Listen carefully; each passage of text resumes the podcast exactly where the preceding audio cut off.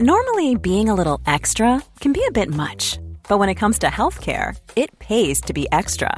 And United Healthcare makes it easy with Health Protector Guard fixed indemnity insurance plans. Underwritten by Golden Rule Insurance Company, they supplement your primary plan, helping you manage out of pocket costs without the usual requirements and restrictions like deductibles and enrollment periods. So when it comes to covering your medical bills, you can feel good about being a little extra. Visit uh1.com to find the Health Protector Guard plan for you. Serientaxi wird präsentiert von audible.de. Sichert euch euren kostenlosen Hörbuchdownload unter audible.de slash Serienjunkies.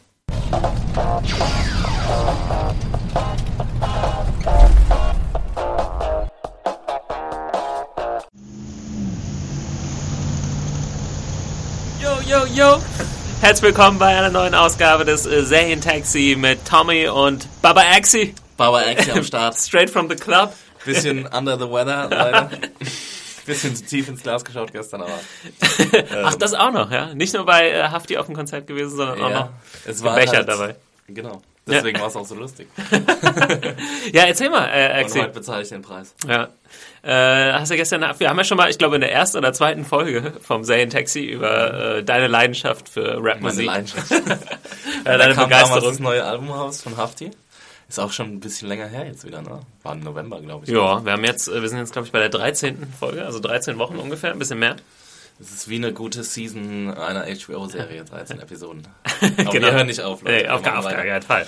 ähm, und gestern hast du dir äh, Hafti mal live angeguckt, Ja. zum ersten Mal? Äh, zum ersten Mal live. Ja, wie war's? In Berlin. Es war sehr, sehr geil. Also es war ähm, eins der besten Konzerte, auf denen ich in den letzten Jahren war. Ich war jetzt Ah, nicht echt? mehr oft auf Konzerten, aber ähm, ich weiß nicht, ich war in den letzten Jahren ein bisschen enttäuscht so von, von Live, Live-Musik, was ich mir so angeguckt habe. Und das war jetzt mal wieder so eine richtige, coole, lange Hip-Hop-Party, wo du wirklich für das Geld, was nicht mal teuer war, ähm, viel geboten bekommen hast. Du hast irgendwie die besten Tracks, hat er zwei oder dreimal gespielt. Das war dann Das vielleicht ein bisschen viel. Das war so ein bisschen Fanservice und dafür hat er ein paar Tracks nicht gespielt aus dem alten Album, was ein bisschen schade war. Ähm, aber es kamen Überraschungsgäste. Materia war am Start für ein paar Tracks. Miss Platinum war am Start für ein paar Tracks. Er hat so ein paar Babos von sich irgendwie mit auf die Bühne geholt und versucht, deren Alben zu pushen. Die durften dann auch mal zwei, drei äh, Tracks von ihren Sachen vorstellen. Okay. Und es war halt wirklich so eine richtige, coole Hip-Hop-Party. Zweieinhalb Stunden ist auch schon äh, ordentlich, ja. ja, ungefähr, ja, zweieinviertel. Da war äh, bei mir vor ein paar Wochen das mit den Fanta, Fanta 4 ein komplettes Counter-Programm sozusagen. Die alte, alte Schule, wo alles eigentlich bei den Konzerten auch sehr, sehr durchgestylt ist. Die haben halt irgendwie Ja. 25 Jahre Erfahrung und wissen genau, was sie wann spielen und äh, das wird auch ziemlich straight durchgezogen, ohne dass es jetzt schlecht wäre. Ich finde, die machen immer noch eine geile Show, gerade weil sie das auch live extrem gut äh, können und das kommt auch äh, geil rüber mit der Band und so weiter. Wie war das äh, gestern? Band gab es dann wahrscheinlich nicht Er hat wirklich, einen oder? Schlagzeuger dabei Ja. gehabt und äh, two Turntables and a Mic, wie es Ja. sein soll.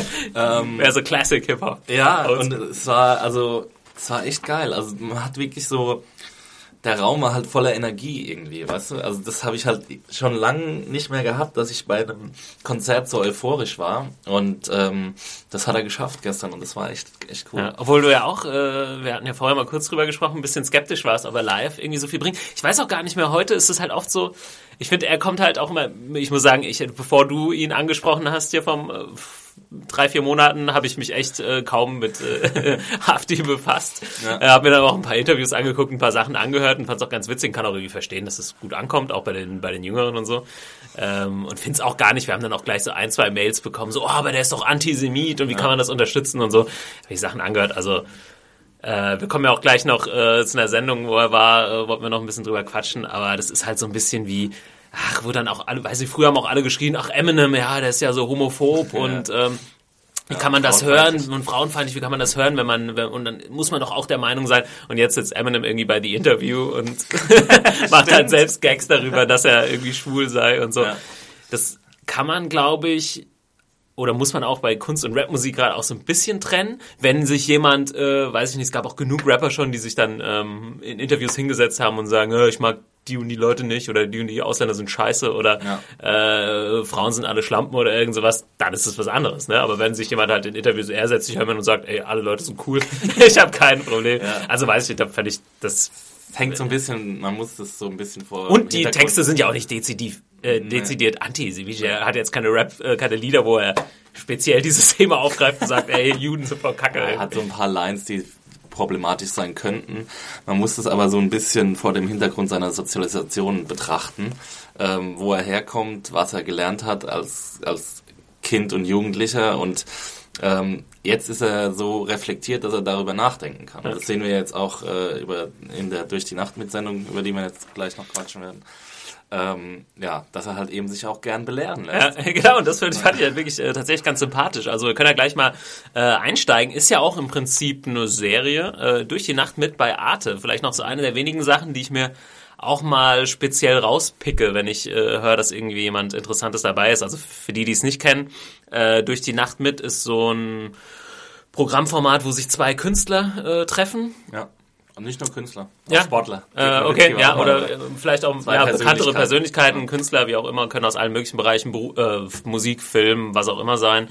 Und äh, die dann ja so einen Abend zusammen verbringen und irgendwie meistens in der Heimatstadt von einem unterwegs sind, oder? Wenn ich richtig. Ich habe jetzt auch gar nicht so viele Folgen geguckt in letzter Zeit. Ich pick mir wirklich immer nur so die Sachen raus, wo ich die Leute interessant finde.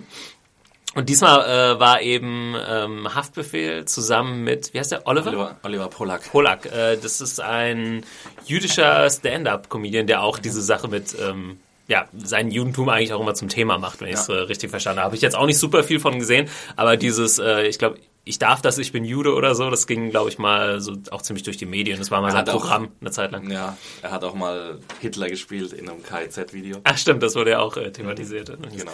Also eigentlich fand ich, äh, ja, die Paarung hat mich dann tatsächlich äh, interessiert. Und ja, wie du gesagt hast, es war irgendwie ganz sympathisch, gerade irgendwie, weil Haftbefehl so, er ist halt, und das muss man ihm dann zugute halten, dann relativ ehrlich, ne? Er sagt, ja, weiß nicht, als ich aufgewachsen bin, haben alle gesagt, Juden sind reich. Deswegen denke ich das Deswegen so. denke ich das so. Und er fragt ihn dann auch einfach so, ja, wie reich sind deine Eltern? Und äh, sind die Millionäre und so und warum nicht? Äh, Das kann doch nicht sein. Und ja, Oliver Polak äh, sagt dann halt so, ja, ist halt Quatsch und so und gibt ihm dann irgendwie ein Be Gegen- äh, Gegenbeispiel und er akzeptiert es dann auch. Naja, und dann sagt er, ach, ach, ach so, ja, okay. Und dann denkst du halt, ja, okay, er hat's verstanden und er, jetzt geht er vielleicht durchs Leben und sagt nicht mehr, dass alle Juden reich sind oder viele Juden. Und er sagt ja auch, er, er schränkt es ja dann auch ein, als er Gegenwind bekommt, ja, äh, die amerikanischen Juden sind reich. Und dann meint halt Polak, ja, das ist genauso ein Schwachsinn. Also, ja, okay, und dann macht er so ein Gegenbeispiel mit, ja, wenn du jetzt sagst, alle Moslems sind irgendwie Ziegenficker, dann ist es genau das Gleiche. So. Und dann sagt ähm, Hafti, ja stimmt, stimmt eigentlich. So. Und äh, also man kann quasi die Hoffnung hegen, dass er das dann äh, weiterträgt, vielleicht auch an seine Chabos. Ja. Aber er sagt ja auch so, äh, irgendwie Oliver äh, Polak fragt ihn dann so, oh, was sagen deine Kumpels dann, wenn du den ganzen Abend mit einem Juden unterwegs bist? Eigentlich dann wieder von ihm eigentlich so mehr das Vorurteil, dass er mit irgendwelchen Antisemiten oder so abhängt und er dann so, ja, wieso sollen die denn sagen? Äh, Ich hänge doch nicht mit Spackos rum oder so. Ja, Sagt er. genau. Das sind keine Vollidioten. Und dann sagt er ja auch irgendwie, Ja. ja, Frankfurter Ausländer sind anders als Berliner Ausländer und als andere Ausländer.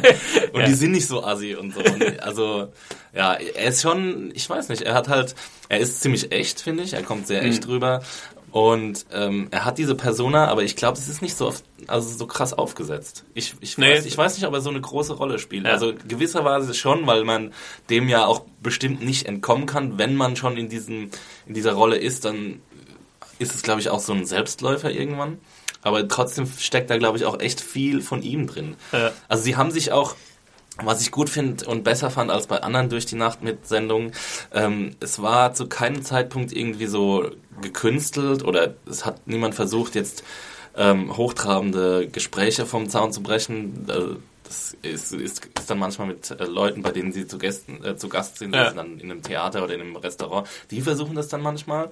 Ähm, Manchmal wirkt es auch, also ich habe jetzt nicht so viele Sachen im Kopf, aber manchmal wirkt es dann, werden Teile so ein bisschen gestellt. Wir gehen jetzt zu dem und dem und ich meine, Sachen müssen abgesprochen sein, irgendwie, wo sie hingehen und so, ja, aber das ist ja auch alles ab. Ja, ja, aber dann ist auch manchmal so dann zu viel irgendwie vorbereitet. Ich glaube, es war mal mit Harmony Corrine, der dann irgendwie, ich glaube, der war mit ähm, Gaspar Noé unterwegs. Ah, okay. Und dann hat Harmony Corrine irgendwie zu so einem Kumpel von ihm mitgenommen. Der Kumpel war dann zu Hause in so einer Windel nack, sonst unterwegs und so. Es war halt dann irgendwie so ein bisschen too much, als würde der Typ halt den ganzen Tag zu Hause in Windel rumsitzen, was ja irgendwie Quatsch ist.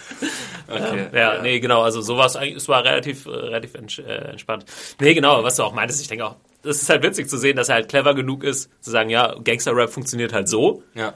Aber ansonsten, ja, es ist auch ein bisschen ein Job irgendwie für ihn, ne? Also Ja, er ist ja auch jemand, der relativ spät, das thematisieren sie ja auch, dann mit der Musik angefangen hat, weil er vorher irgendwie ein Oddset äh, Wettbüro, hatte, was irgendwie völlig schief gegangen ist und 50.000 Euro in Sand gesetzt hat. Ja, er spricht auch gerne über Zahlen, ne? Also wie viel Verlust seine Familie gemacht hat, als sie die Wohnung verkauft haben.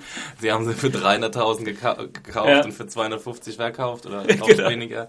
Und, und ja, was verdienst du? Wie viel, äh, wie viel Karten verkaufst du? Wie Ja. viele Leute kommen zu dir und so? Und das ist halt, ich weiß nicht, das interessiert ihn, glaube ich, auch einfach. Ja, aber das, kann- das da merkst du halt, ja, das ist halt so, wie, wo er herkommt, dann verstellt er Ja. sich auch nicht. Und ist jetzt nicht irgendein Manager zu ihm gegangen und hat gesagt, ey, hör mal auf, immer so viel über deine Einkünfte und so zu sprechen. das macht man halt nicht, wenn man irgendwie Geld hat oder so. Ich meine, in Deutschland redet ja sowieso kaum jemand über, über Geld, was ja, Ja. auch schon so ein No-Go ist. Und da ist er irgendwie so völlig, Das ist mir egal. ja, ey, das war voll cool, habe ich 20.000 Euro da verdient, das war voll geil. Und Und er hat ein Handy für 20 Euro. Das ist auch geil. Das ist das Ticker-Handy. ja, stimmt. Äh, nee, auf jeden Fall fand ich eine, eine sehr unterhaltsame äh, Sendung. Wer sich noch reinziehen will, kann das, glaube ich, noch ein paar Tage. Wird jetzt wahrscheinlich eng, aber es gibt's noch bei Arte plus sieben, heißt es, ne? Genau. Äh, in der Arte-Mediathek kann man sich die Sachen ja meistens sieben Tage anschauen. Ist eigentlich schade, dass man sich länger angucken kann. ne? Ich Bei weiß nicht, YouTube was ist es auch schon. danach da Also- passiert, aber YouTube äh, schafft da Abhilfe. Ja, cool. Aber eigentlich ja, durch die Nacht mit, ey, muss man noch mal als Format irgendwie auch äh, durchaus mal loben. Äh, es geht ja jetzt auch schon relativ lang. Ich dachte damals, ah, das, ich weiß nicht, glaub- ob das sich so lang hält. Es gibt schon echt mehrere Jahrzehnte sogar schon. Echt? Okay, glaub dann gibt es 20 vielleicht schon länger, als ich, äh, als mir Also ich weiß, dass ich als ich als ich frischer Student war, habe ich das glaube ich entdeckt und da gab es echt ein paar coole Folgen. Ähm, hier Dirk Nowitzki mit Till Brönner, diesem Jazzmusiker. war. Okay. Oder ähm, Michel Friedmann mit Christoph Schlingensief. Das Oh, war das ist eine der besten Ja. Folgen. Also Oh. da, das, da geht's auch richtig zur Sache. Ja. Ähm, dann gab's, ich weiß nicht, gab's so eine berühmte Folge, die ziemlich in die Hose gegangen ist. Hier Lena. Lena Meyer-Landrut? Genau, mit, ähm, wie heißt er denn, der andere recht bekannte Rapper aus Deutschland? Ähm, War das Sido? Nee. Kasper? Ah, heißt der Kasper? Ja, ja, ich glaube schon, mit dem war es, glaube ich, ja. Das, das haben auch viele gesagt, das ist eine volle Katastrophe gewesen. Ja, da ja. habe ich aber auch nur mal Clips gesehen. Ähm, Es gibt noch eine sehr coole mit, äh, also manche finden sie nicht so toll, aber ich finde sie ganz, äh, ganz cool mit Olli Schulz und Tom Schilling. Ähm, da sind sie in Berlin unterwegs, auch sehr cool. Ähm, ja, also man kann auf jeden Fall reinschauen, da gibt's äh, bei YouTube gibt's echt fast jede Folge. Ich kann mich noch mal was ganz, also Gaspar Noé und Harmony Korine, äh, natürlich auch zwei krasse äh, äh, Jungs. Ähm, Bela B. von den Ärzten war, glaube ich, mit Julie Delpy. Ah, stimmt, äh, ich glaube in Paris. Das war auch Ja. ziemlich cool. Ja, ich glaube, da bin ich sogar auf die Sendung irgendwie aufmerksam geworden, erst vor ein paar Jährchen. Mhm. Ja. Ähm, auf jeden Fall, ja. Ich weiß, Ding, ja, ich weiß gar nicht, wie oft es kommt. Einmal Ich im Monat oder relativ, sowas? nee, so Ja? oft nicht. Ich glaube relativ unregelmäßig. Ich glaube, da gibt's keine festen Ausstrahlungsdaten, aber da kann ich mich auch irren. Das Okay. weiß ich jetzt nicht. Cool. Ähm, wir haben auf jeden Fall heute, äh, das war so ein kleiner äh, Ausflug mal wieder ins, ins Music- und Rap-Biz und äh, gleichzeitig verknüpft vielleicht noch mit dem kleinen äh, TV-Tipp durch die Nacht mit. Ähm, bevor wir weitermachen, wir haben noch einen, einen ziemlich coolen Serientipp heute am Start. Ähm, Habe ich noch eine Sache so allgemein zum Feedback etc. Ihr könnt uns ja immer schreiben an podcast.serienjunkies.de und äh, jetzt auch vor der Sendung ist uns aufgefallen, hm, wir haben ja in letzter Zeit auch gar nicht so viel Feedback jetzt vorgelesen. Wir kriegen zwar immer mal wieder Mails, was auch, wo, also wir freuen uns über jede Mail. Jede Mail wird auch gelesen. Äh, ab und zu antworte ich auch mal. ich antworte auch gern mal kurz, ähm, aber da müsst ihr hoffentlich Verständnis, oder habt ihr hoffentlich Verständnis, dass es nicht bei allen klappt. Ähm, wir haben auch gedacht, ah, es ist so manchmal so, manchmal sind die Mails super interessant, aber die passen dann nicht mehr so sehr in die nächste Woche. Da ist dann das Thema schon irgendwie wieder vorbei und wir haben wieder andere Sachen auf dem Schirm. Er sagt, ah, wie, wir wollten, würden euch trotzdem gerne wieder mehr einbinden und dachte, dachten, gerade auch, weil wir manchmal auch so da sitzen und so denken, oh, äh, thematisch, was machen wir denn heute? Gerade jetzt haben wir so ein bisschen zwölf Folgen durch, Serientipps sind so raus und es kommen ja nicht ständig neue Sachen. Wir wollen auch nicht immer dann nur über Filme sprechen, weil wir, wir haben schon jede Woche irgendwie ein paar Filme gesehen, über die man sprechen könnte. Ähm, von daher einfach äh, dachten wir, machen ein Segment äh, auf sozusagen äh, in der in der Show, wo ihr uns Fragen stellen könnt. Und äh, diesmal einfach für die kommende Woche. Und am besten haben wir uns gedacht, könnt ihr das über Twitter machen. Äh, mit dem Hashtag ähm, Serientaxi zusammen. Ha, sehr einfach. Ja. Und dann äh, würde ich sagen, ähm, gucken wir uns das immer an in der kommenden Woche und beantworten dann hier so ein paar Fragen. Also ich würde mir wünschen, oder wenn ich, ja, ich würde sagen, also vielleicht nicht so Sachen wie, ja, sprecht mal über die Sopranos oder sprecht mal über, weiß nicht, Serie XY. Ähm, ich glaube, sowas lagern wir eher in extra Podcasts aus, so große Themen, große ja. Serien, die wir irgendwie mal einzeln besprechen sollen. Aber vielleicht ansonsten einfach äh, Fragen zu irgendwelchen aktuellen Themen, News, die irgendwie passiert sind im Film- oder Serienbereich. Oder auch gerne solche Sachen, wie am Anfang kommen öfter mal Fragen wie, ja, wie guckt der Serien? Guckt er auf Englisch, guckt er auf Deutsch und so. Da haben uns, da haben sich eigentlich immer ganz gute äh, Themen draus Stimmt. ergeben. Ja. Von daher einfach ähm, Hashtag Serientaxi, jetzt einfach... Ähm, das machen wir das Trendings, wir machen das ein bisschen andersrum, nicht mehr äh, quasi so viel Feedback für die aktuelle Sendung, sondern wollen Fragen einfach für die nächste Sendung. Könnt uns natürlich auch immer schreiben an podcast at äh, Sollen wir vielleicht jetzt schon unsere Twitter-Handles sagen?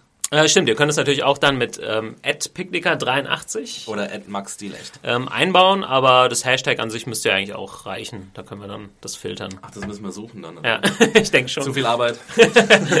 Nein, Hashtag Serientaxi. Äh, wenn ihr irgendwelche Fragen an uns habt bis nächste Woche, dann äh, freuen wir uns sehr, wenn wir das hier äh, beantworten können. Mhm. Ja, ansonsten äh, können wir das auf Post schreiben? Ja, wirklich?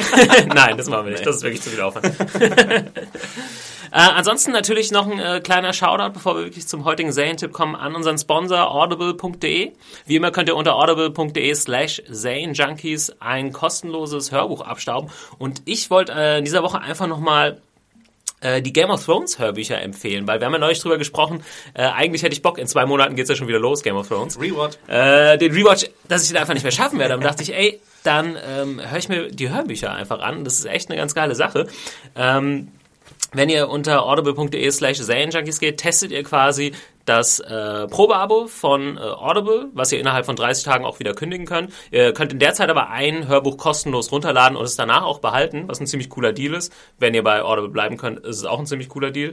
Ähm, und äh, bei Game of Thrones lohnt es sich wirklich, also allein das erste englische Hörbuch geht über 33 Stunden. und das kann man sich schneller mit der Serie durch eigentlich. ja, stimmt eigentlich, aber ich habe natürlich Ja, es du stimmt tatsächlich. hören. Ja, aber ich kann das natürlich unterwegs äh, hören. Das ist ja das Praktische. Und äh, mal so im Vergleich, also wenn ihr ähm, Feast for Crows, das ist das vierte Game of Thrones Buch, ähm, kostet als Hörbuch 47,95 im normalen Preis und wenn ihr das unter audible.de slash Junkies euch den, äh, das Probeabo holt, könnt ihr das zum Beispiel auch umsonst runterladen. Fast 50 Euro gespart, von daher eigentlich eine ziemlich, ziemlich coole Sache. Ähm, und gleichzeitig, also, und wenn ihr auf Audible euch sowieso was holen wollt, macht es gerne auch über audible.de slash Junkies. Dann wissen die, dass ihr von uns kommt und ähm, ja, dann habt ihr uns gleichzeitig quasi supported, was immer gut ist. Wissen wir jetzt eigentlich schon, ähm, wie aktuell das letzte Buch ist und äh, oder die Serie, ähm, wie weit sie aufgeholt hat schon? Äh, ich glaube, das ist so ein bisschen schwierig, weil ich glaube, in der vierten Staffel kamen ja teilweise schon Sachen vor, die noch nicht mal im fünften Buch vorkamen. Wie viele Bücher gibt's? Fünf sind jetzt raus und es wurde bekannt, dass äh, das sechste Buch nicht dieses Jahr kommt, womit eigentlich mhm. sehr viele Leute gerechnet haben. Ist quasi nochmal und jetzt, jetzt holt die Serie quasi nochmal auf. Deswegen, ich stelle mir es auch für George R. R. Martin irgendwie strange vor. Ne? Jetzt hat er so zwei Projekte parallel laufen. Ja. Hm, schwierig irgendwie. Er kann ja eigentlich ähm, sich auf die Serie konzentrieren, weißt du? Ja, also, vielleicht macht er das auch so ein bisschen. Ähm, Warum? Vielleicht schadet ihm das jetzt bei seinem Buch, äh, bei seinen, ja, bei seinen Schreibarbeiten. Ich weiß gar nicht genau. Ich, ja, man weiß ja auch nicht, wie, wie, wie stark er involviert ist bei der Serie. Also er schreibt, glaube ich, manche Drehbücher. Ja. Aber ob er jetzt da on set ist, das weiß ich. Ähm, es gab ja jetzt neulich diese äh, Day, äh, vielleicht auch ein kleiner Tipp, äh, YouTube-mäßig. Ähm, schaut mal bei HBO beim Kanal vorbei, da gab es eine ziemlich coole Mini-Doku behind the scenes jetzt zur fünften Staffel. Es ging wie 25 Minuten a day in the on the set of Game of Thrones oder sowas, ich weiß gar nicht. A Day in a Life. A Day in a Life. äh, und da habe ich ihn jetzt nicht gesehen, da kam er auch gar nicht drin vor. Ja. Äh, von daher glaube ich nicht, dass er irgendwie ständig da am Set unterwegs ist. Was macht der Mensch denn den ja, ganzen Tag? ich weiß es nicht. Er sitzt auf seinem... Du sitzt auch schon auf heißen Kohle, ja. oder? Willst du es lesen? Ja, ich habe ja, nee, ich habe äh, im vierten Buch aufgehört, tatsächlich. Ja. Ähm, es hat mich auch damals... Wegen der Serie, oder?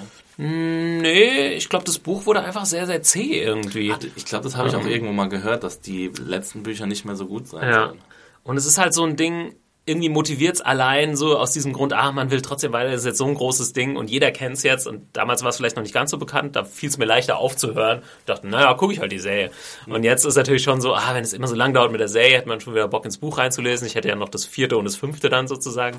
Aber ja, ich weiß jetzt, Dafür noch weniger Zeit. Nee, genau, jetzt konzentriere ich mich, glaube ich, einfach auf die Serie. Gerade weil sich da auch Sachen ver da sind dann Sachen unterschiedlich und dann komme ich ja, doch völlig ja, durcheinander. Du durcheinander, ja. Ja, naja, so ist das. Wenn man, wenn man so alt ist, hier, kann das mal passieren. Die erste einsetzende Demenz. ähm, cool, aber Ähm, genau. Wir sind noch nicht fertig. Nee, wir sind noch nicht fertig. Äh, wir haben noch äh, serientechnisch ein bisschen was am Start. Mhm. Und zwar wollten wir mal wieder einen kleinen Serientipp raushauen. Äh, es gibt eine neue Doku-Serie bei HBO, ja. die da heißt The Jinx. The Life and Death of Robert Durst. Und äh, Axel, du hast es mir am Anfang der Woche ganz enthusiastisch empfohlen, ja. weil du da volle Punktzahl bei deinem Review gegeben uh, hast. Äh, ja, Stars. vielleicht kannst du mal kurz ähm, raushauen, um was es geht. The Jinx Five Stars. Ähm, da geht es um, wie der Titel schon sagt, um äh, Robert Durst. Er ist ähm, Erbe eines Milliardenvermögens, also nicht Alleinerbe, aber ähm, ja, unter den Erben eines Milliardenvermögens der Durst-Familie, was in New York eine der reichsten und einflussreichsten Familien ist. Die haben mehrere Wolkenkratzer sind in ihrem Besitz und ähm, fand ich so die Szene auch so geil, wo dieser eine Typ dann sagt, wo diese Wolkenkratzer sind. also acht Adressen der Kasse. Bla bla bla bla Street, bla bla bla bla Street. Ja.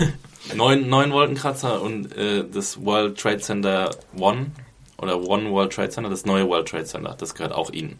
Also, also kann man sich ungefähr ausmalen, wie reich diese, also viel ja, reicher geht's also wahrscheinlich. Also sie vermieten das ganze, die ganze Fläche natürlich ja. und das sind die höchsten Preise, die man nur bezahlen kann, ja. Äh, ist ja klar. Ähm, auf jeden Fall extrem reiche Familie, ähm, aber auch mit einem extrem äh, ja, merkwürdigen, fast schon bizarren Schicksal ähm, behaftet. Ähm, und das spiegelt sich in der Lebensgeschichte von Robert Durst wieder. Ähm, er ja, hat als Kind dabei zusehen müssen, wie seine Mutter sich in den Tod gestürzt hat, freiwillig. Ähm, und ja, das wusste ich gar nicht, weil das jetzt auch noch gar nicht thematisiert wurde in der ersten nee. Folge. Ja. Das ja, habe ich selber recherchiert. Spoiler! ja, ähm, wird bestimmt auch nochmal erzählt. Äh, auf jeden Fall ist er in mehreren äh, schweren Kriminalfällen der Hauptverdächtige gewesen, in mehreren Mordfällen. Ähm, dann ist seine Ehefrau verschwunden, die er 19 82, ich glaube 1982 ist sie verschwunden. Ja.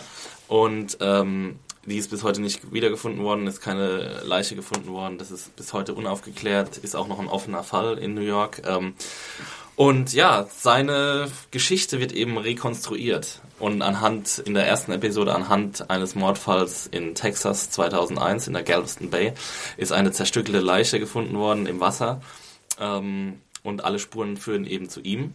Und er hat sich dann auf die Flucht begeben und hat sich als Frau verkleidet und hat sich dann komischerweise äh, fangen lassen. Also er hat dann äh, ein Sandwich geklaut und er hat sich dann irgendwie, also deswegen ist er dann festgenommen worden und dann wurde er den Strafverfolgungsbehörden übergeben und ist aber wieder freigesprochen worden. Also er ist nie, er hat immer nur kurz im Gefängnis gesessen, bis es quasi zur Anklage kam, wenn es überhaupt zur Anklage kam. Und ähm, ja, er ist halt ein total enigmatischer Typ ähm, er wird in der Auftaktepisode wird quasi erstmal nur über ihn erzählt und so Spannung aufgebaut und dann setzt er sich ganz am Ende selbst vor die Kamera und das ist halt echt ein sehr, ähm, ja, sehr emotionaler Moment für den Zuschauer weil man schon so viel über ihn erfahren hat und dann sitzt er quasi selbst vor einem. Ja. Genau, also es wird sechs Teile geben und wie gesagt, nochmal zur Klarstellung, es ist halt eine Doku-Serie, so vom Stil her kann man sich so vorstellen wie, ja, es gibt so Talking Heads, also Leute, die irgendwie interviewt werden, ehemalige, äh, also Polizisten, die damals in den Fall involviert waren und so weiter. Dann gibt's so sehr aufwendig nachgestellte Szenarien manchmal mhm. oder Szenen, die diese Szenarien, äh, die da passiert sind, nachstellen, weiß ich nicht, der Fund der Leiche oder irgend sowas. Es ist eine True Crime Doku quasi. Genau, genau. Ja. Und äh, ja, auch interessant ist es gemacht von äh, Andrew, wie heißt er? Jareki. Jareki. Äh, das wird auch noch in der ersten Folge quasi aufgeklärt. Es ist halt, er hat mal einen Film gemacht äh, mit Ryan Gosling und Kirsten Dunst. Äh, wer ist der? All Good Things oder sowas? Ähm, hab ich's ja. Ir irgendwie sowas. Ja. Das äh, quasi, ähm, also dieser Film handelte von dieser Beziehung von Robert Durst zu seiner Frau und dass sie dann verschwunden ist und so weiter. Ich habe ihn selbst jetzt nicht gesehen, ist aber ein ganz normaler Spielfilm. Und äh, anscheinend hat danach dann Robert Durst sich bei diesem Regisseur gemeldet, der ja. jetzt auch diese Serie gemacht hat und gesagt hat, ja, wollen wir nicht mal irgendwie quatschen? ja. Er fand es anscheinend irgendwie ganz gut und es ist jetzt halt quasi äh, im Zentrum, obwohl es in der ersten Episode nicht im Zentrum steht, aber im Zentrum stehen irgendwie 20 Stunden Gespräch zwischen diesem Regisseur und äh, Robert Durst, der sich sonst nicht großartig geäußert hat mhm. zu diesen ganzen Anklagen und so weiter. Ähm, und ja, es werden diese alten Fälle aufgerollt und wahrscheinlich, ja, ich bin sehr, sehr gespannt vor allem drauf, was er halt dann da, weil er in der ersten Folge jetzt kaum zu Wort kommt, aber dann da so zu sagen hat. Ja. In der ersten Folge ähm, werden hauptsächlich so alte Tapes und ich meine, Hey, it's Danny Pellegrino from Everything Iconic. Ready to upgrade your style game without blowing your budget? Check out Quince. They've got all the good stuff, shirts and polos, activewear and fine leather goods, all at 50 to 80% less than other high-end brands. And the best part? They're all about safe, ethical and responsible manufacturing.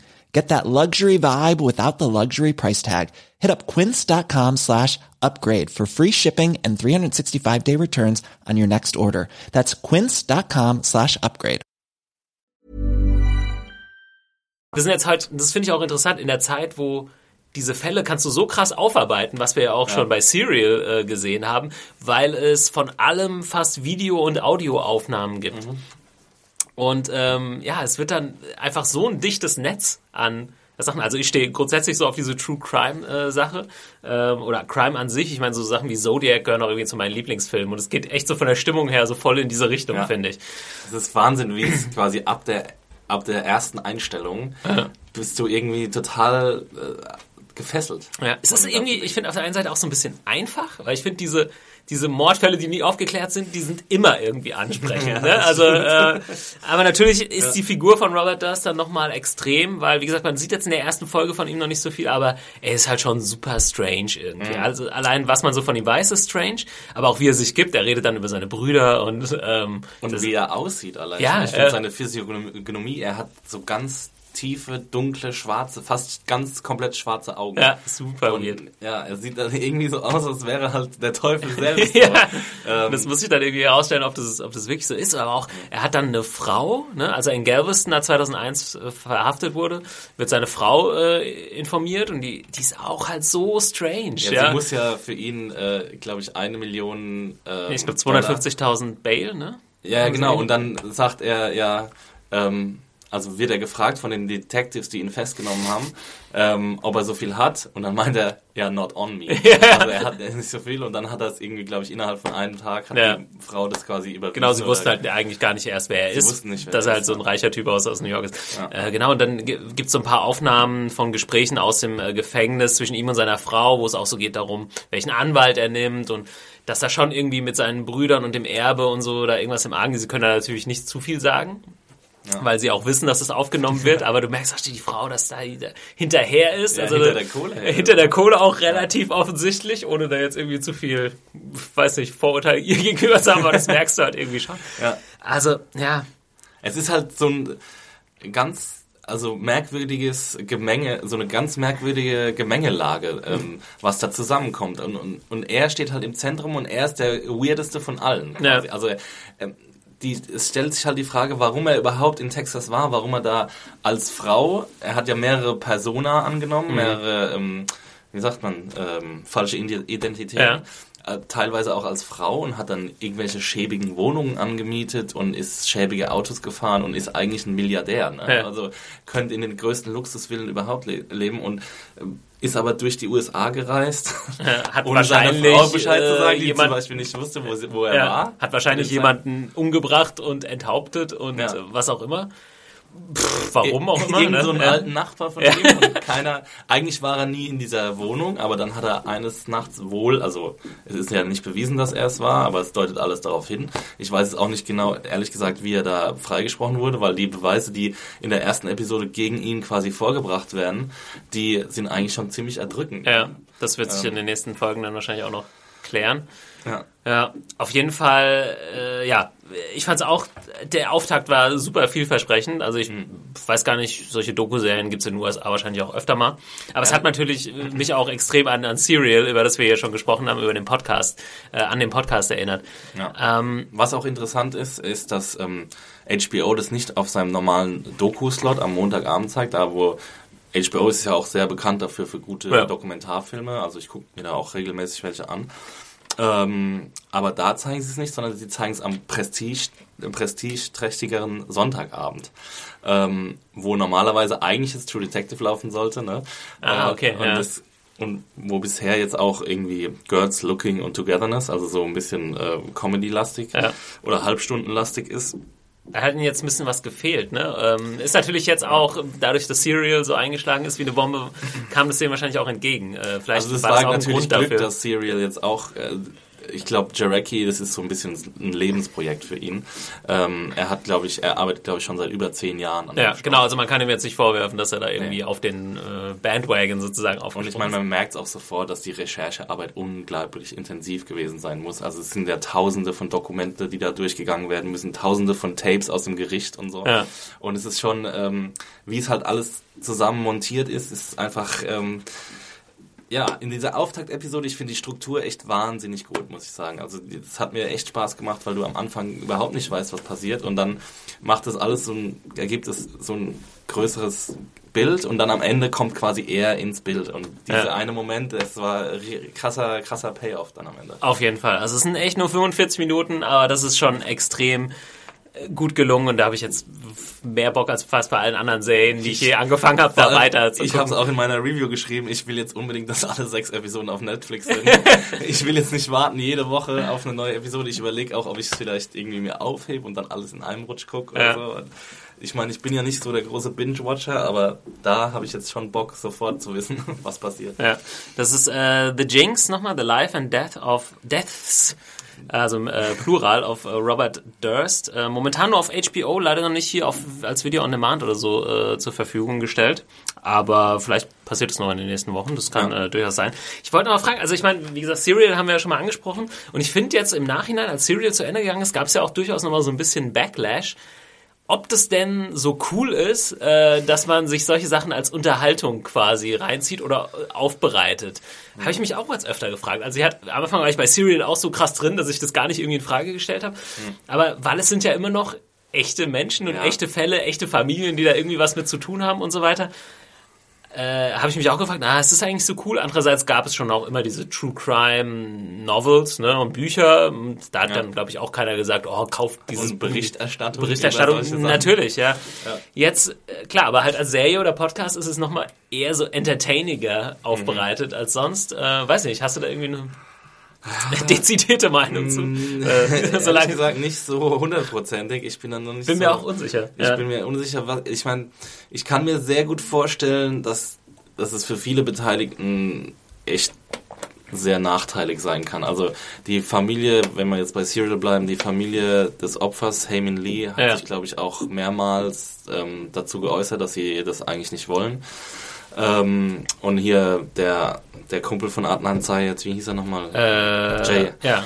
Ähm, der ja, wurde ja dann nochmal von einem anderen Outlet quasi interviewt, ziemlich ausführlich. Hatte auch so ein ja. paar Sachen gegen ihn entkräftet oder Vorwürfe gegen ihn entkräftet, ja. wie auch immer.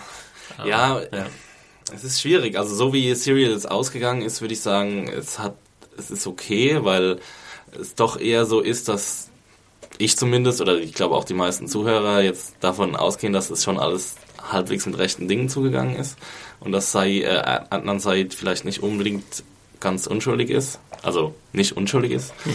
Ähm, ah, es ist so eine ganz feine Linie irgendwie. Es ist halt. Ja. Ich meine, klar, man könnte, ich meine, du kannst ja auch Journalisten oder es sind ja auch teilweise Journalisten nicht verbieten, so eine Story zu recherchieren. Ja. Ne? Es ist halt, wie gesagt, jetzt die Aufbereitung ja. ist heutzutage eine andere. Dadurch, dass wir die ganzen Medien haben und also irgendwie Audioaufnahmen, Videoaufnahmen und so weiter. Du kannst irgendwie alle Sachen mitschneiden, äh, Handygespräche, was auch immer. Ne?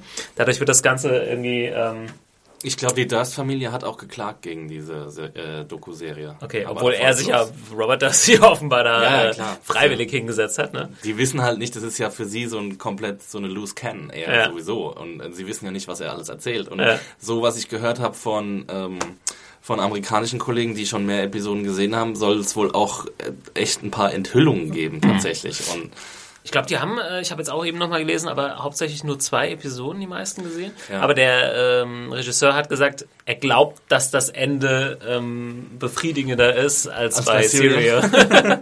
dass da dann schon wirklich ein, ein, Schlusspunkt irgendwie da ist. Das ist, äh, das ist äh, großes, große Worte, würde ich jetzt mal sagen, ja. weil ähm, das ist ja noch schwierig, natürlich viel, viel schwieriger als bei einer bei einem dramatischen Stoff. Ja.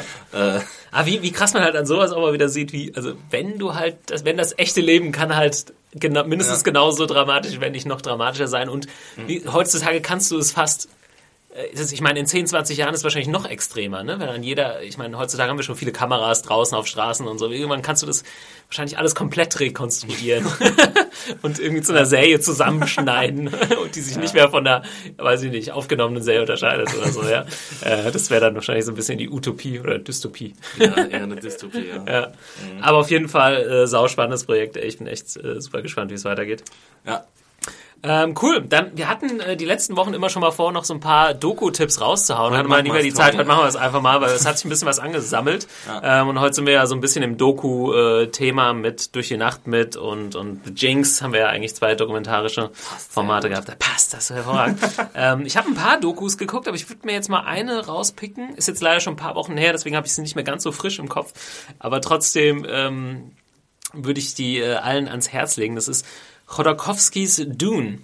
Ein, äh, eine Dokumentation übers Filmemachen, was ich ja noch mal, was ja fast noch mal ein eigenes Mini-Genre ist, Ja. was ich aber sehr, sehr liebe. Da gibt's eigentlich zu wenig drüber, weil das Filmemachen an sich ja auch immer eine extreme äh, Aufgabe sein kann. Also ein Beispiel wäre jetzt äh, von Francis Ford Coppola die äh, Doku über äh, Apocalypse Now. Die heißt, glaube ich, The Heart of Darkness oder The Heart of Darkness. dass, dass der Film überhaupt zustande gekommen ist, Ja, ist also echt ein Wunder. genau.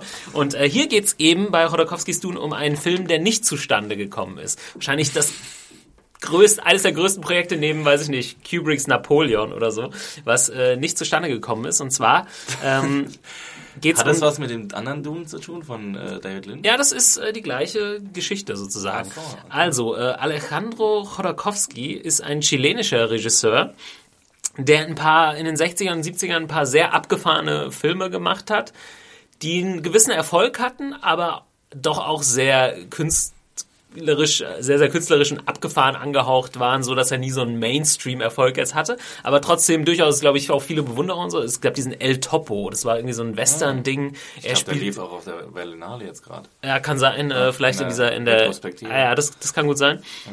Ähm, Sachen, die immer so ein bisschen was Trippiges auch hatten. Und äh, ja, er war da so recht erfolgreich mit und hatte einen, einen bekannten französischen Produzenten auf, mehr oder weniger auf seiner Seite und der hat ihn dann Anfang der 70er gefragt, was willst du als nächstes machen? Und er hat gesagt, Dune. Äh, Dune ist ja Dune der Wüstenplanet, ein super bekanntes Science-Fiction-Buch. Äh, der Autor heißt, glaube ich, Frank Herbert. Ich habe es mal angelesen. Ich weiß nicht, hast du schon mal gelesen? Gibt es davon das Hörbuch auf bei Audible? Gibt es, ja. Audible Day slash Zen, Junkies. ähm, könnte man sich zum Beispiel auch holen. Ja. Nee, Äh, ich hab's nicht gelesen. Genau, also relativ bekanntes, ähm, oder ja, ein sehr, sehr bekanntes Science-Fiction-Buch. Und äh, er wollte das verfilmen. Und das muss man sich vorstellen, das ist pre, also vor Star Wars quasi. Es gab eigentlich nichts in dieser Größenordnung im Science-Fiction-Bereich. Und äh, er hat, hey, Plan 9 vom Outer Space. hallo. Hallo. Und äh, Chodorkowski hat ist dieses Projekt eben angegangen äh, in den 70ern, Anfang der 70er und hat von einem äh, und also die Doku äh, ist in der Form aufgebaut, dass sie meistens ihn zeigt, wie er in die Kamera spricht und seine Pläne erklärt und dann mit Bildern und an Leute, die daran beteiligt waren und so weiter. Und das ist gerade das Interessante, die Leute, die daran beteiligt waren. Also er hatte den Traum von einem so übermäßig großen Film, der auf der einen Seite ein Blockbuster sein sollte, auf der anderen Seite aber auch, er sagt immer, ja, den, die, die Gedanken der Leute erreichen sollte und öffnen sollte. Es soll wie ein LSD-Trip sein, ohne dass man Drogen nimmt. Und er hat halt irgendwie so Dream Big. Ja, äh, Very big. ja, und äh, das sieht man dann auch an den ganzen Plänen, die sie gemacht haben. Also es gibt das Einzige, was der Film ist nicht zustande gekommen. Warum erklärt diese Doku dann auch so ein bisschen? Es ist aber so ein Buch übrig geblieben. Davon gibt's glaube ich irgendwie nur zehn Ausgaben oder so. Das ist irgendwie so einen halben Meter hoch oder so. ja, und da sind alle Designs und das komplette Skript. Äh, also es war schon so gut wie fertig. Also du könntest diesen Film jetzt wahrscheinlich machen mit diesem Skript. Äh, es wird auch zum Beispiel Nicholas Winning Refn interviewt, einer der wenigen, der dieses Buch mal sehen durfte, weil er bei Chodorkowski zum Essen irgendwie war. und äh, es ist so dermaßen abgefahren und, oder also sie beschreiben es der, dermaßen abgefahren. Ähm, und gerade was er da für Leute ranholen wollte. Also er wollte, dass Dali, der Künstler, irgendwie den Bösewicht spielt. Er hatte Mick Jagger für eine Rolle. Er ist zu Orson Welles hingegangen, der äh, irgendwie äh, im Film mitspielen sollte. Äh, er hatte die krassesten Designer. Ähm, H.R. Giger, der später das Alien entworfen hat, hat mit, an dem Film mitgearbeitet, die Designs gemacht. Äh, noch viel, ganz viele andere bekannte Leute. Wie hieß der nochmal, der für Kubrick die ähm, Special Effects gemacht hat? Trumbull? Douglas Trumbull, glaube ich. Äh, damals so der, einer der größten Effekts-Artists und er ist auch zu ihm gegangen. Und äh, Chodorkowski hat Trumbull dann aber abgesagt, weil er gemeint hat, ja, nee, der ist nicht so im richtigen, der hat nicht so das richtige Set of Mind, der, ist, der, ist nicht, der gehört nicht zu meinen Spirit Warriors. Sagt er. Also. War schon, hat sich schon ein paar Trips mal eingeworfen. Auf jeden Fall, auf jeden Fall. Gleichzeitig sein Sohn sollte irgendwie die Hauptrolle, glaube ich, spielen. Und dann hat er über Jahre seinen Sohn, und der noch relativ jung war, 14, 15 oder so, so Kampftraining machen lassen und so. Also quasi hat alles geopfert für diesen Film, auch seine Familie mehr oder weniger da komplett mit reingezogen. Ähm, ja. Äh, Ein Wahnsinniger. Äh, quasi, ja. Aber auch im positiven Sinne. Und ja. er kann halt heute, irgendwie 30 Jahre, 40 Jahre später, noch so krass von diesem Film erzählen, äh, wie krass das gewesen wäre. Und bereut das? Ähm, dass es nicht geklappt hat? das Witzige ist, es gibt eine Szene, wo er dann im Endeffekt hat ja David Lynch einen Dune-Film gemacht, ein paar Jahre später, deutlich geringeres Budget. Schlechter, schlechtester Film. Ähm, und er hat gesagt, es, er musste ins Kino geschleppt werden, Chodorkowski, um sich den anzugucken, hatte so Angst davor und ist dann irgendwann aber, als er den Film gesehen hat, so in Lachen verfallen, weil er gesehen hat, wie scheiße der Film ist. ist ja ein absoluter Failure. Und er hat gemeint, ja. er liebt halt David Lynch, aber der Film wäre ja absolute Krütze und so. Ja. Ähm, ja, auf jeden Fall, also alle, die sich irgendwie für Science Fiction und Filme machen, was halt dann super interessant ist, und das stellen sie am Ende dann auch noch sehr gut dar, was alles, dieser Film ist zwar nicht zustande gekommen, aber ganz viele Sachen, die in diesem Film enthalten waren, die Designs von Giga, die du dann bei Alien wieder siehst, mhm. äh, der Soundtrack, der irgendwie geplant war, äh, alles, ganz, ganz viele Sachen, die dann später ganz, ganz viele Filme beeinflusst haben. Also, obwohl der Film nicht zustande gekommen ist, hat er im Prinzip 30 Jahre Science Fiction äh, beeinflusst. Also ziemlich, ziemlich cooles Teil. Äh, Chodorkowskis Dune gibt es leider momentan nur als Import Blu-ray, aber vielleicht findet man die mal irgendwo günstig bei irgendeinem englischen äh, Händler. In Deutschland leider noch nicht rausgekommen. Und ähm, was soll ich jetzt fragen? Gibt es so einen einzelnen Grund, der halt äh, fast allein dafür verantwortlich war? Also war es sein Größenwahn, der den Film verhindert hat? Oder? Ja, so ein bisschen. Also es wird dann eigentlich so dargestellt, dass sie eigentlich das Budget und sowas hatten äh, Hollywood hätte das auch irgendwie mehr oder weniger gemacht. Damals wären es irgendwie 15 Millionen gewesen, Anfang der 70er. da lachen sie halt Recht viel. Ja. Ähm, aber es ist wohl tatsächlich an seiner Person gescheitert. Mhm. Machen wir aber nicht mit dem. In inkompatibel ja. mit anderen Menschen. nicht mit diesem strangen Typ. Obwohl er ja eigentlich die Vision erstellt hat. Aber ich weiß nicht, sie haben ihm nicht zugetraut, den Film dann umzusetzen. Ja. So wird es ein bisschen auf jeden Fall im Film dargestellt. Chodorkowskis Dune, äh, alle, die irgendwie auf Sci-Fi oder Filme machen und dann äh, Dokus stehen, würde ich den auf jeden Fall empfehlen. Sehr kurzweilig, ich glaube, der geht auch nur 90 Minuten. Ähm, ja. Ja. Das Tut wär, auch mal gut. Ne? Ja. Das wäre mein äh, Doku-Film-Tipp noch heute. Ja, Exi, hast ich habe auch noch einen Tipp. Äh, und zwar will ich da schon die ganze Zeit drüber reden. Ähm, es ist eigentlich eher eine Doku-Serie, die auch fortlaufend doch ist. Und zwar äh, heißt sie die äh, The Up Series. Ist aus Gro Großbritannien, hat 1964 angefangen. Und da hat Michael Apted, der Regisseur, angefangen, ähm, hat 14 Kinder aus unterschiedlichen sozialen Schichten äh, Englands ähm, versammelt und hat sie halt ähm, einfach interviewt zu ihren Wünschen, Zukunftsträumen, Vorstellungen vom Leben. Ähm, sie waren sieben Jahre alt damals und es war eigentlich als einzelner Dokufilm geplant und dann hat er aber angefangen, sie alle sieben Jahre wieder zu befragen. Also seit 1964 werden diese damals Siebenjährigen alle sieben Jahre wieder befragt. Das ist ein Monsterprojekt. Ja. Es ist ein Monsterprojekt und es ist ein Projekt, das keinen Vergleich hat und ich habe das jetzt schon öfter gehört und ähm, habe mir jetzt mal die äh, DVDs besorgt und habe mir die äh, in den letzten paar Wochen angeguckt und es ist wirklich... Wie viele Episoden gibt es denn da schon? Es gibt jetzt, ich glaube, sieben. Okay. Sieben oder acht. Äh, und die werden natürlich immer länger, weil in jeder Episode quasi auf das Leben der Einzelnen zurückgeblickt wird und dann quasi sie zum, ähm, zur Sprache kommen. Und ähm, es gibt, glaube ich, wenige Sachen, die auf Film gebannt wurden und mich mehr emotional berührt haben. Ähm, was vielleicht auch daran liegt, dass ich das in so kurzer Zeit gesehen habe. Aber ich habe jetzt quasi in, innerhalb von zwei Wochen gesehen, wie Leute ähm, 56 Jahre alt werden. Das ist schon das ist ja fast Interstellar-Style. Äh, das ist wirklich, also es, wird, es, es gilt auch als eine der besten Dokumentarfilme und Serien aller Zeiten. Ich glaube, Roger Ebert, der verstorbene amerikanische Filmkritiker, der bekannteste eigentlich, hat gesagt, es ist die beste Dokumentarserie oder der beste Dokumentarfilm aller Zeiten. Ähm, und man muss wirklich sagen, es ist halt, ja, es ist halt irgendwie so ein Jahrhundert-Menschen-Lebensprojekt. Ähm, das ist wahrscheinlich, weiß nicht, es gab schon äh, Versuche, das ähm, in den USA und ich glaube in Asien irgendwo und in Südafrika zu kopieren, aber es hat nicht Mhm. hingehauen. Ähm, Ich meine, äh, muss aber überlegen, also Film gibt's jetzt vielleicht ungefähr seit 120 Jahren. Äh, und jemand hat jetzt wie viel, 60 Jahre äh, schon ja, quasi. 50 Jahre, genau. Da musst du ja auch eine gewisse äh, Weitsicht haben, um das Ja. irgendwie hinzukriegen. Also viel länger könnte das Projekt ja noch gar nicht existieren, sozusagen. Ja. In einem Menschenleben geht es ja sowieso nicht. Macht das schon immer der gleiche? Also lebt er noch, der Macher? genau, sozusagen? Michael Apted lebt noch, der ist krass. jetzt halt auch schon Mitte 70 und man Okay, da halt hat er nicht- aber richtig früh angefangen. Ja, ja, der war, ja gut, 50 Ja, gut, Mitte Jahre, 20, sagen wir mal, ja. Mitte 20, genau. Ähm, ja, und äh, das ist halt so unglaublich faszinierend, weil einem erstens mal die, also die realen Menschen ans, ans Herz wachsen und weil du siehst einfach, wie sie, ähm, ja, wie sie halt aufwachsen, wie, du hast einfach einen Einblick in ihr Leben. Das ist halt echt so ein existenzialistisches Ding. Ähm, du siehst, wie sie, ähm, wie sie erwachsen werden. Du siehst, wie sie Kinder, eigene Kinder bekommen. Du siehst, wie sie ihre, sich von ihren Wünschen verabschieden müssen, zum Beispiel. Du siehst, wie sie das, was sie sich vorgenommen haben, entweder zutrifft oder nicht. Du hast manche Siebenjährige, die wissen schon genau, was mit ihnen passieren wird und dann passiert es auch genauso. Dann hast du wieder andere, die wissen noch nicht, was passieren wird und dann ist es total spannend zu sehen, was aus ihnen wird. Dann gibt's halt, es halt, gibt halt echt mitreißende Schicksale, auch, auch ähm, große Schicksal Schicksalsschläge, es gibt Überraschungen, es ist irgendwie alles an Bandbreite menschlicher Emotionen ist halt drin.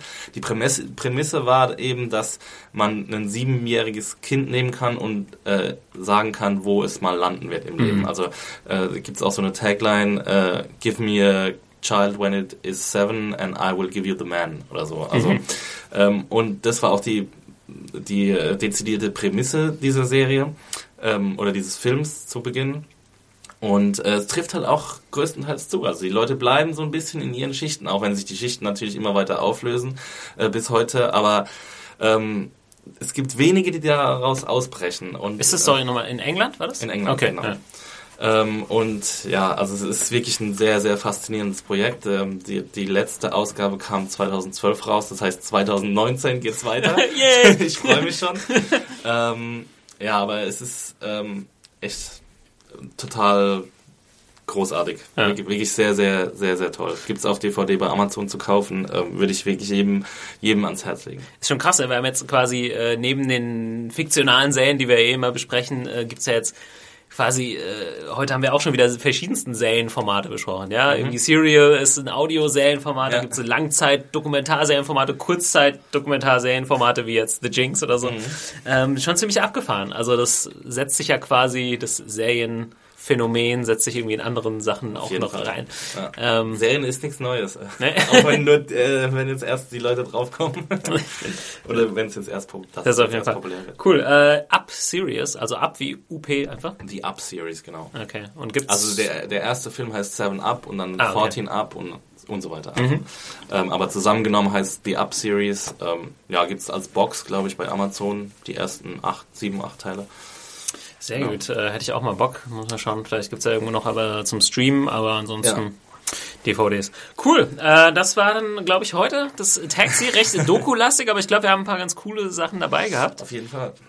Äh, wie gesagt, schreibt uns gerne äh, bei Twitter Sachen für nächste Woche, von denen ihr gern was oder über die ihr gern was hören möchtet. Hashtag Serientaxi oder schreibt uns an podcast.serienjunkies.de. Ähm, wir gucken mal, wahrscheinlich machen wir dann einfach so eine kleine eigene Sektion mit diesen Sachen oder wir bauen Mit uns- eigenem Einspieler. ja.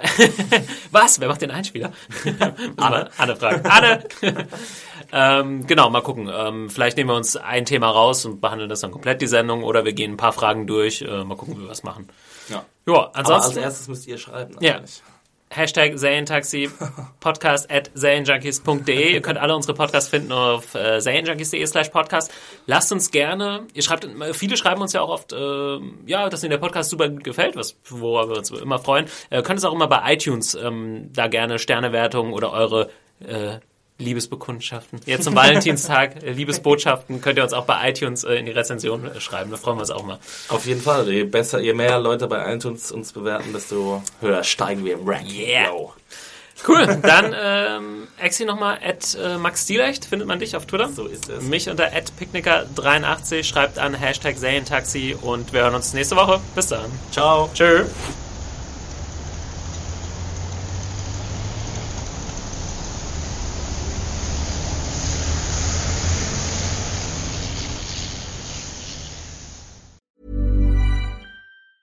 Hi, I'm Daniel, founder of Pretty Litter. Did you know cats tend to hide symptoms of sickness and pain? I learned this the hard way after losing my cat, Gingy. So I created Pretty Litter, a health monitoring litter that helps detect early signs of illness by changing colors, saving you money and potentially your cat's life. Pretty Litter is veterinarian developed, and it's the easiest way to keep tabs on your fur baby's health right at home. Go to prettylitter.com and use code ACAST for 20% off your first order and a free cat toy. Terms and conditions apply. See site for details.